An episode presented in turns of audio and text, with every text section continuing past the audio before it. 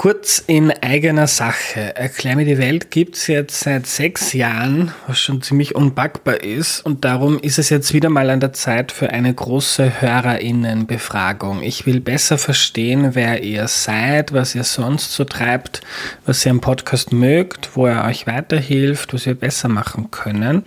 Also wenn ihr immer wieder Erklär mir die Welt hört, dann nehmt euch bitte fünf oder vielleicht auch zehn Minuten Zeit auf erklärmir.at slash Umfrage, um einen eurer Lieblingspodcasts in der Zukunft noch besser zu machen. Wenn du mitmachst, erhöhst du die Chance, dass der Podcast in der Zukunft noch mehr auf Dinge eingeht, die dich interessieren. Und du kriegst im Austausch meine ewige Dankbarkeit und ein zukunftsfittes Erklär mir die Welt, das sich auf die nächsten sechs, zwölf oder hundert Jahre gut einstellen kann. Jetzt auf erklärmir.at slash Umfrage gehen. Vielen, vielen Dank.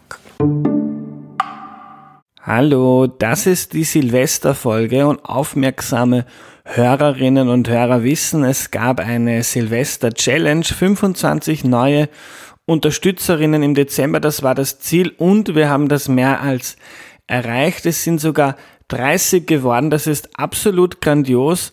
Vielen, vielen herzlichen Dank an Daniela, an Michael, an Christian, Heinz, Uschi, Petra, Laura, noch eine Laura, danke, Lena, Julia, Tamara, Andrea, Markus, Theresa, Nick, Markus, Oliver, Laura, die dritte, Johanna, Matthias, Martin, Elisabeth, Judith, Felix, Philipp, Philipp, Fernando, Fritz, Camilla, Victoria und Alex. Ein riesiges, riesiges Dankeschön. Ich hoffe, ihr bleibt treuer Unterstützer des Podcasts. Ihr seid nämlich mit allen anderen, die schon länger dabei sind, das Fundament für Erklär mir die Welt. Ohne eure Unterstützung gäbe es den Podcast nicht. Es war ein wirklich grandioses Jahr 2019.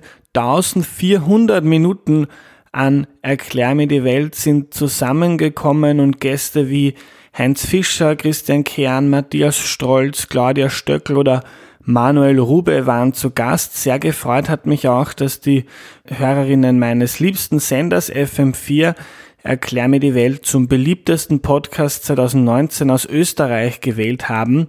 Im Gesamtranking war er auf Platz 5. Böhmermann und Co. schlägt man eben nur schwer. Das war ein sensationelles Jahr und ich freue mich auf 2020 und habe schon wieder viele neue Ideen. Im März erscheint etwa die hundertste Episode von Erklär mir die Welt und dazu lasse ich mir sicher noch etwas einfallen. Einer der 30 neuen Unterstützer hat schon eine Mail von mir bekommen, per Zufall ausgewählt, mit einer Einladung auf einen Kaffee mit mir und einem Blick hinter die Kulissen von Erklär mir die Welt. Ich hoffe, 2020 wird so, wie ihr euch das wünscht und bevor die letzte Episode des Jahres losgeht, noch eine entgeltliche Einschaltung. Salzburg Milch legt besonderen Wert auf das Wohl der Tiere. Das zeigt sich etwa am Tiergesundheitscheck. Dabei wird mit einem Bewertungsbogen gearbeitet, den die Universität für Bodenkultur erstellt hat. Unabhängige Stellen überprüfen damit dann regelmäßig, wie es den Kühen auf den Höfen geht, die Salzburg Milch beliefern. Und die Kühe sollen ihr natürliches Verhalten so gut wie möglich ausleben können. Da wird unter anderem geprüft, wie sehr sie Menschen ausweichen, die auf sie zugehen und wie es ihnen körperlich geht. Je besser die Mensch-Tier-Beziehung ist, desto weniger gestresst reagiert die Milchkuh während der Fütterung, beim Melken oder wenn die Tierärztin kommt. Damit und durch viele weitere Maßnahmen wie etwa mindestens 120 Tage Auslauf im Jahr oder ausschließlich Futtermittel aus Europa steigert Salzburgmilch das Wohlbefinden der Tiere und es lassen sich Krankheiten vorbeugen. Hallo, ich bin der Andreas und das ist Erklär mir die Welt, der Podcast, mit dem du die Welt jede Woche ein bisschen besser verstehen sollst. Das ist heute eine besondere Episode, denn gegenüber von mir sitzt nicht irgendjemand, sondern ein persönlich guter Freund und sogar mein ehemaliger Mitbewohner, Simon. Hallo. Hallo. Ähm, Simon, viele Leute reden davon, irgendwann mal eine Bar aufzumachen. Du hast es durchgezogen und vor circa einem Jahr deine eigene Bar, das Café Trabant, gegründet. Darüber wollen wir heute reden. Bevor wir aber loslegen, stell dich doch bitte noch kurz vor.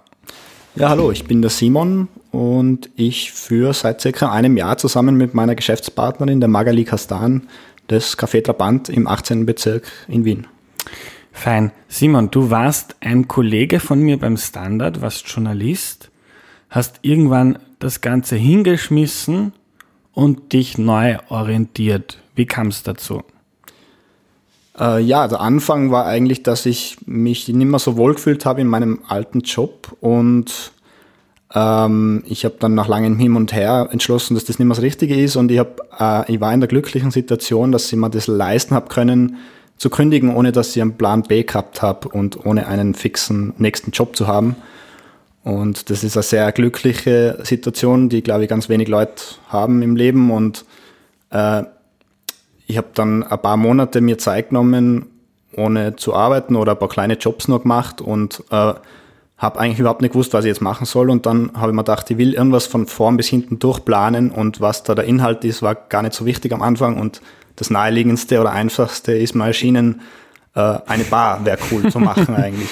Weil das gab es halt schon mal so vage Gedanken mit ein paar Freunden zusammen.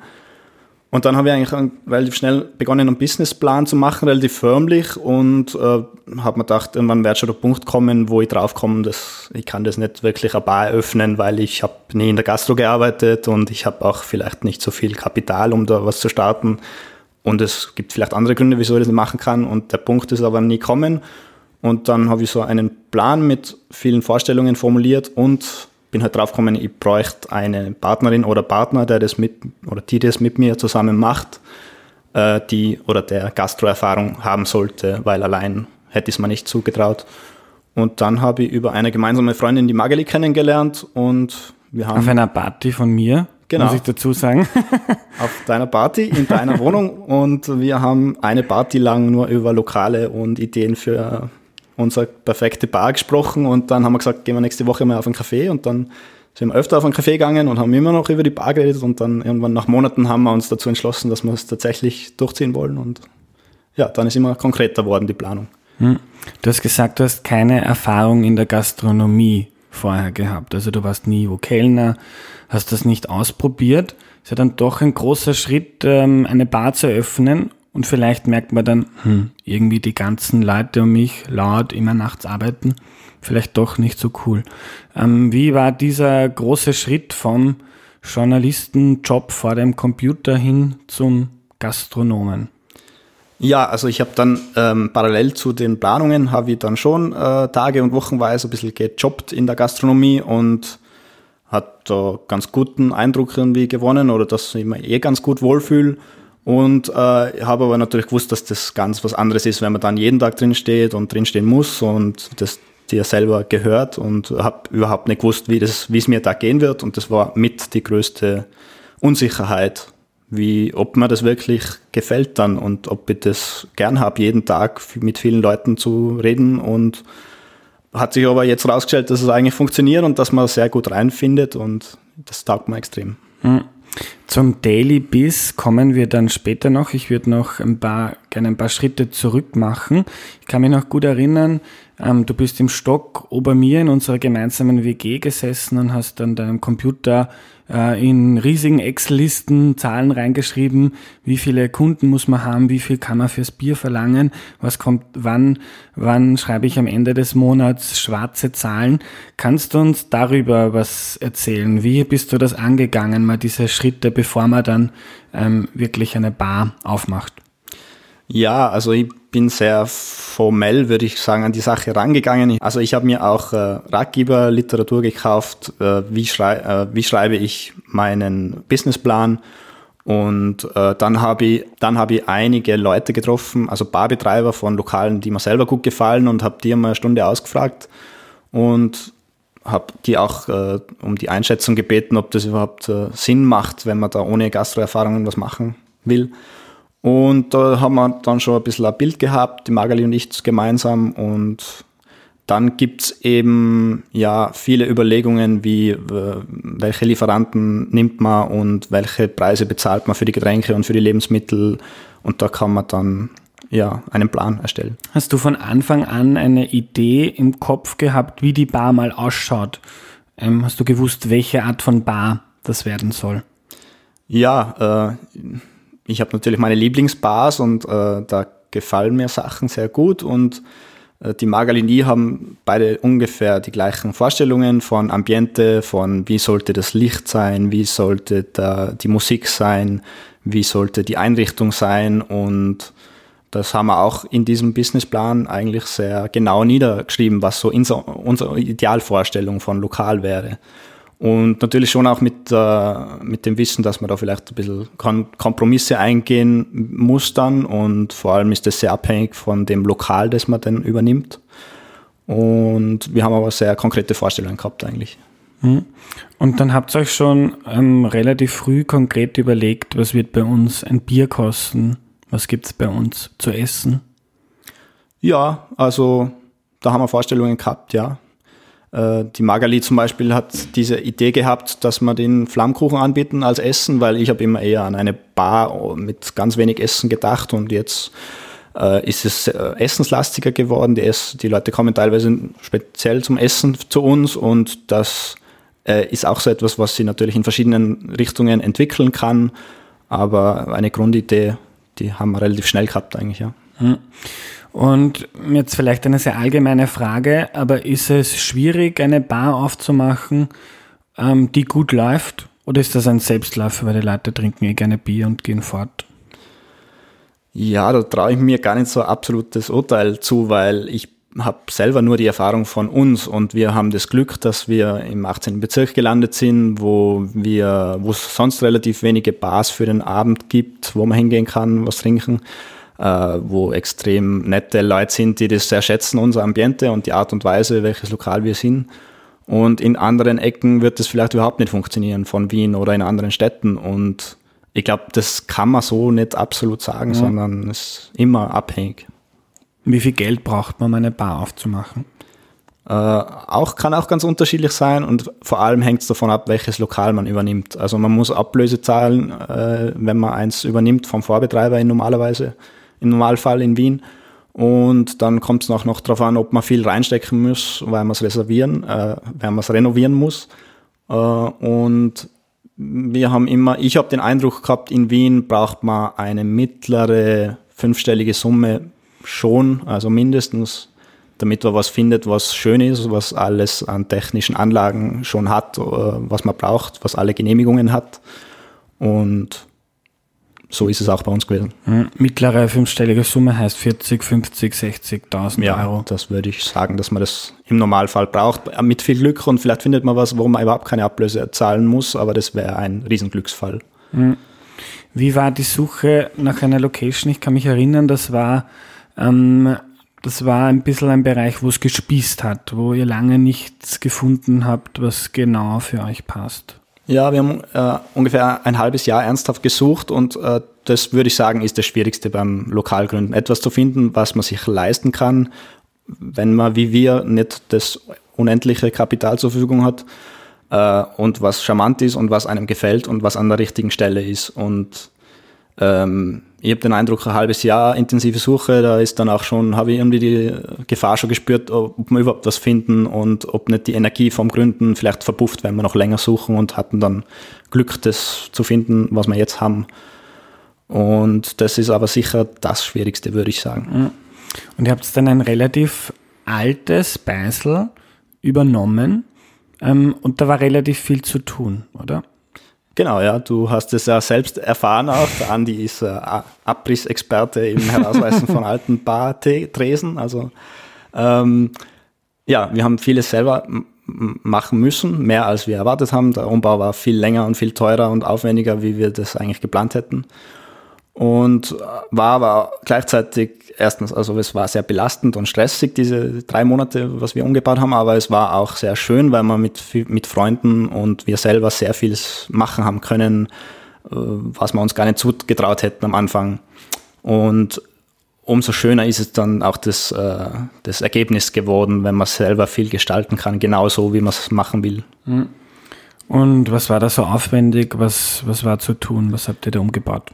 Ja, also wir haben äh, die Elektriker neuer zum Beispiel, wir haben äh, einen neuen Badresen mit allen Kühlgeräten reingestellt neu, wir haben eine komplette Wand freigelegt. Das ist nämlich so ein Verbau gewesen und drunter ist eine super schöne Backsteinwand zum Vorschein kommen und die haben wir dann äh, die Fugen neu gemacht. Das war sehr aufwendig und dann haben wir einen schönen Holzpelletsofen reingestellt und die alte Öl, äh, den alten Ölofen rausgerissen, der stattdessen drinnen war.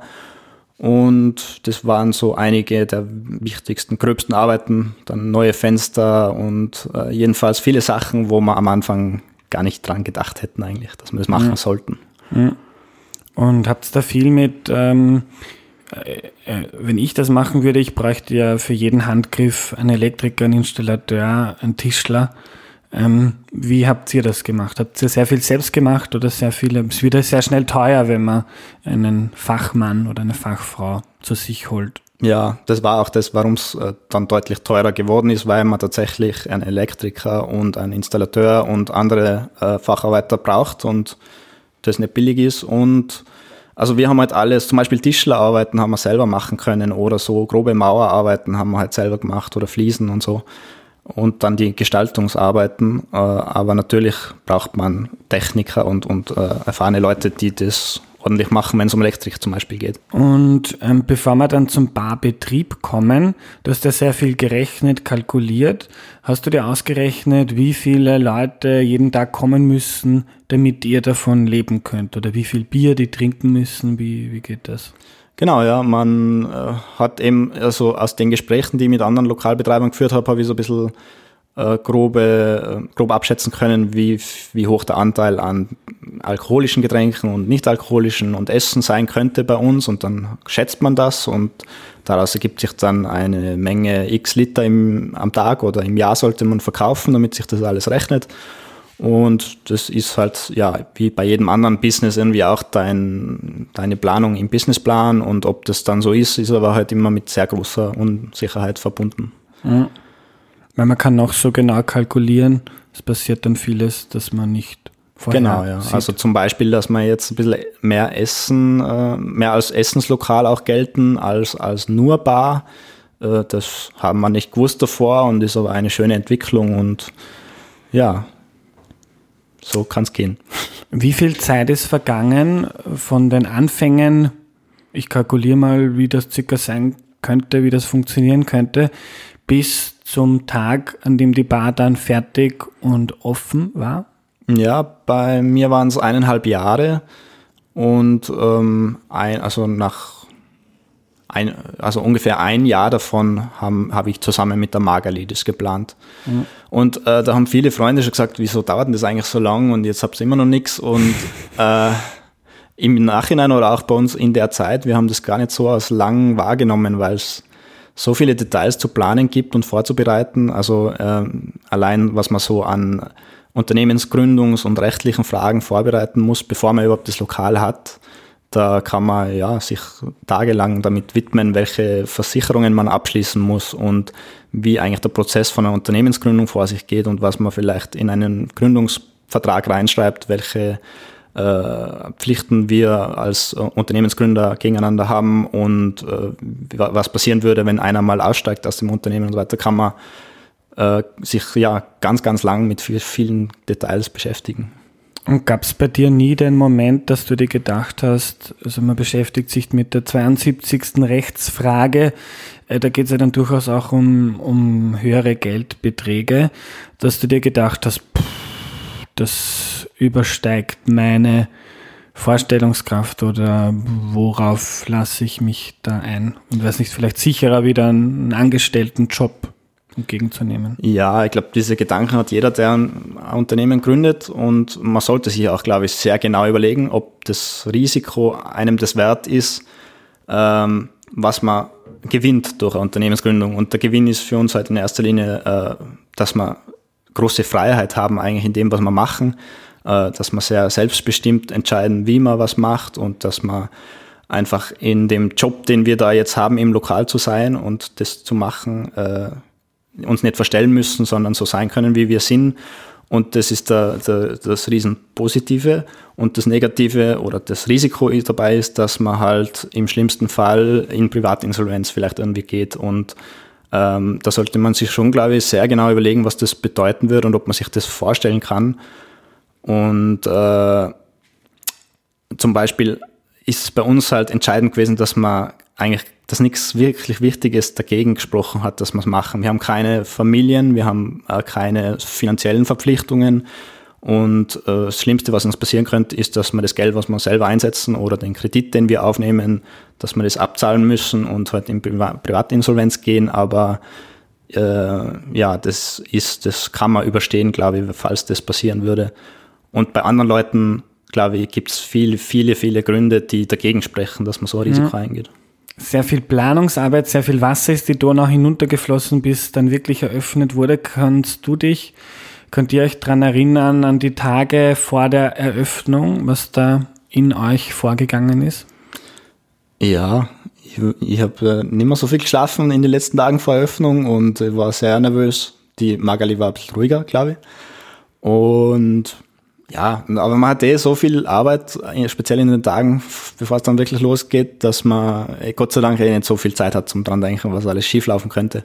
Und äh, die Eröffnungsfeier selbst war dann eigentlich eine schönes, schöne Erfahrung, weil ganz, ganz viele Leute kommen sind, viele auch, die halt mitgeholfen haben beim Umbau und äh, viele Leute, die sich schon drauf gefreut haben, dass wir jetzt loslegen endlich und dann war das schon so ein Feeling, dass man das mit vielen Leuten teilt, was und das was Schönes ist, was, wo, wo ganz viele Leute vielleicht eine Freude damit haben. Und das ist halt eine super schöne Erfahrung gewesen. Mhm. Und da macht man auf und kommen viele Freunde und Bekannte. Vergehen ein paar Tage, wahrscheinlich kommen auch noch viele neugierige Menschen und schauen sich das an. Wie waren dann die nächsten Tage und Wochen quasi, wenn der Alltag einkehrt? Ja, ähm, wir haben eigentlich das Glück gehabt, dass auch ähm, immer, also dass am Anfang viel Interesse da war, dass viele Leute sich das mal angeschaut haben. Und dann braucht es schon eine Zeit, bis man die Routinen findet, wie man denn in der Küche und im Service äh, am besten arbeitet, welche Abläufe das man hat und, und dann kommt man auch auf manche Sachen drauf, die man ändern muss oder zum Beispiel haben wir ein Kassensystem übernommen vom Vorbetreiber, das völlig ungeeignet war für uns und dann haben wir anderes äh, aussuchen müssen und das ist auch nochmal ein bisschen, muss man sich damit befassen, was denn das Richtige ist. Aber dann eigentlich innerhalb von ein paar Wochen spielt sich das schon ein und man muss halt auch sagen, wir sind ein sehr einfaches Lokal. Wir haben jetzt nicht die, wir haben keine Mitarbeiter gehabt am Anfang und wir haben keine komplexen Abläufe, keine große Küche und da ist es nicht so komplex. Mhm. Wie ist das mit den Arbeitszeiten? Ich habe im Vorfeld viele Fragen bekommen. Einige hat interessiert, wie ist das, wenn man nur am späten Nachmittag, Abend arbeitet? Ja, ähm, muss man irgendwie der Typ vielleicht dafür sein. Uns gefällt es eigentlich sehr gut. Und mir persönlich, ich finde es super, dass ich lange ausschlafen kann in der Früh zum Beispiel. Und äh, ja, unser Tagesablauf, wir haben so ein Frühschicht-Spätschicht-System. Der erste kommt um zwei ins Lokal und um vier sperren wir auf und äh, die zweite oder der zweite kommt um sechs. Und der erste kann dann spätestens um 10 gehen, wenn, der, wenn die Küche erledigt ist und nicht mehr so viel gegessen wird.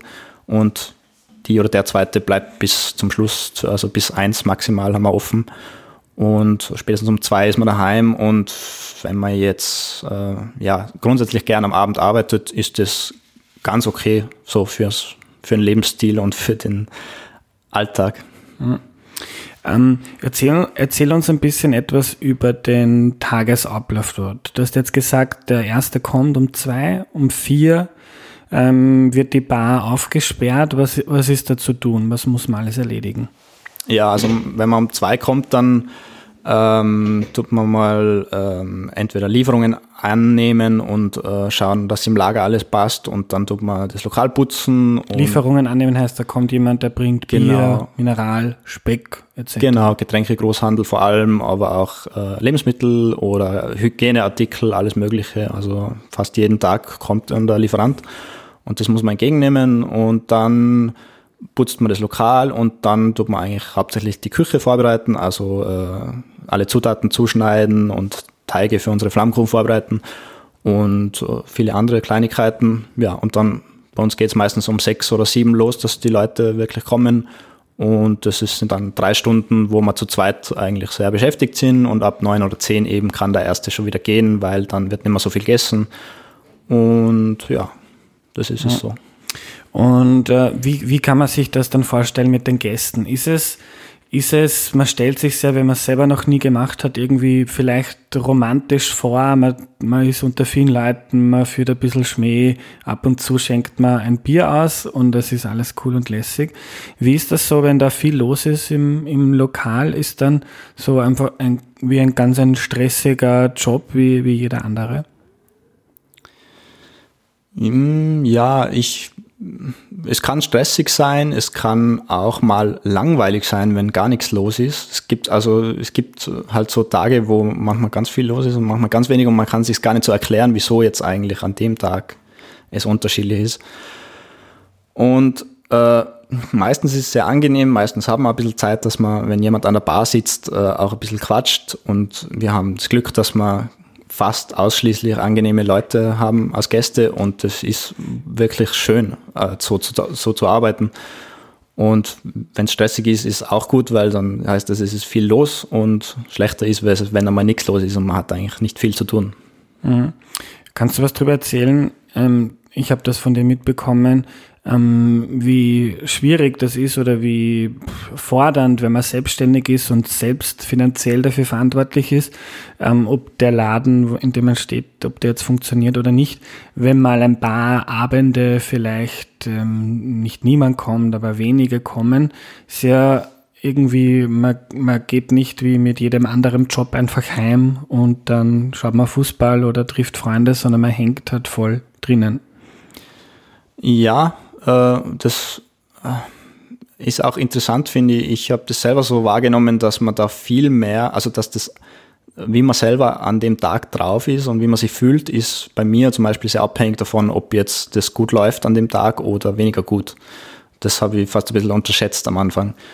Und äh, ja, dann geht man mit, einem, mit den Gedanken oder mit dem Gefühl vielleicht heim, dass wir unbedingt mehr Werbung machen sollten oder dass wir uns bemühen sollten, wieder einen neuen Flammkuchen zu machen oder irgendwas neu oder anders zu machen, damit äh, dieser Tag, wo nicht so viel los war, äh, am nächsten Tag nicht mehr so passiert.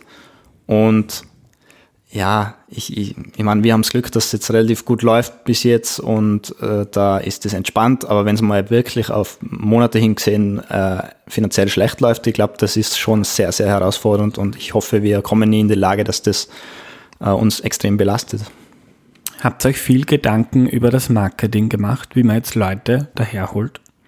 Wir haben schon uns ein bisschen was überlegt, aber muss auch sagen, wir haben, wir sind sicher jetzt nicht die Leute, die äh, jeden Tag irgendwas posten auf Social Media und die äh, dauernd irgendwelche Werbeaktionen machen oder äh, Preisaktionen, damit die Leute kommen, sondern äh, wir sind einfach da nicht so die Typen dafür und ähm, ja, wir würden es auch, glaube ich, mehr machen, wenn wir spüren, wir müssen unbedingt oder wir sollten. Mhm. Aber derzeit noch nicht der große Drang dafür. Ja, also mal, wir posten ab und zu und, und vielleicht fällt uns mal was Lustiges ein, aber ja, nicht, nicht jeden Tag. Mhm. Gab es schon mal negative Erfahrungen mit Gästen? Musstest du vielleicht sogar schon mal jemanden rauswerfen? Ja, kommt vor. Also wir haben auch schon äh, bisher Gott sei Dank kaum haben, war die Situation, dass wir das haben, tun haben müssen, aber es ist vorgekommen. Und ja, auch da ist, ist, muss man das erste Mal erleben, um zu wissen, wie man da selber tickt und wie, wie man da umgeht damit. Und wie, wie gesagt, wir haben aber Gott sei Dank nur angenehme Gäste fast. Und wie das passiert ist, was war da? Warum hast du jemanden äh, müssen? in dem speziellen Fall hat derjenige ihm zuerst im Klo geraucht und wir waren immer Nichtraucherlokal. Also das ist nicht so unsere Wunschvorstellung und hat uns dann auch beschimpft, relativ grob. Und das war dann schwierig, weil er wollte nicht unbedingt gern rausgehen und hat schon ein bisschen gebraucht. Und was macht man da? Ja, halt irgendwie so lange darauf bestehen, dass er rausgeht und äh, zuerst freundlich und dann vielleicht ein bisschen mit mehr Nachdruck und dann geht es aber schon. Mhm. Ähm, eine Frage, die sehr häufig gekommen ist, wird man Alkoholiker mit der Zeit, wenn man eine Bar hat? Ja, bis jetzt sind wir noch nicht Alkoholiker und ich glaube, bleibt auch so, weil ja, ist auch, ist wie bei ganz vielen Sachen, glaube ich, sehr typabhängig und wir, haben beide, die Magali und ich, ähm, ticken so, dass man vielleicht mal ein kleines Bier mittrinkt, wenn Freunde da sind, aber äh, dass wir eigentlich lieber nüchtern arbeiten, wie die meisten Menschen, würde ich sagen. Letzte Frage, wenn jetzt jemand zugehört hat und sich denkt, hm, interessant, vielleicht mache ich das auch. Hast du Tipps, wie man anfängt, drüber nachzudenken oder sowas plant? Ja, also ich würde auf jeden Fall es empfehlen, wenn man tatsächlich äh, mit dem Gedanken spielt oder wenn man das machen will, dass man es wirklich macht, weil äh, es gibt ja ganz viele Leute, die diese vage Idee manchmal haben, ein Lokal zu gründen oder den Traum und äh, also wie gesagt, ich glaube, es gibt ganz viele Leute, die vielleicht äh, Gründe haben, wieso sie es nicht machen können, weil das Risiko zu groß ist, aber wenn man frei genug ist im Leben, ohne Verpflichtungen es zu machen, kann ich total empfehlen und ich sage immer, äh, das, wie wir das gemacht haben, mit so einem sehr äh, formellen Plan, also einen Businessplan zu machen, finde ich sehr hilfreich, weil da kann man ganz, ganz viel sich schon im Vorhinein überlegen. Und es ist auch immer sehr gut, glaube ich, wenn man mit Leuten redet, die das machen, also Lokalgründer einfach ein bisschen ausfragen, wie es denn ihnen so geht. Und ja, äh, so kann man sich herantasten, glaube ich. Danke, lieber Simon. Danke.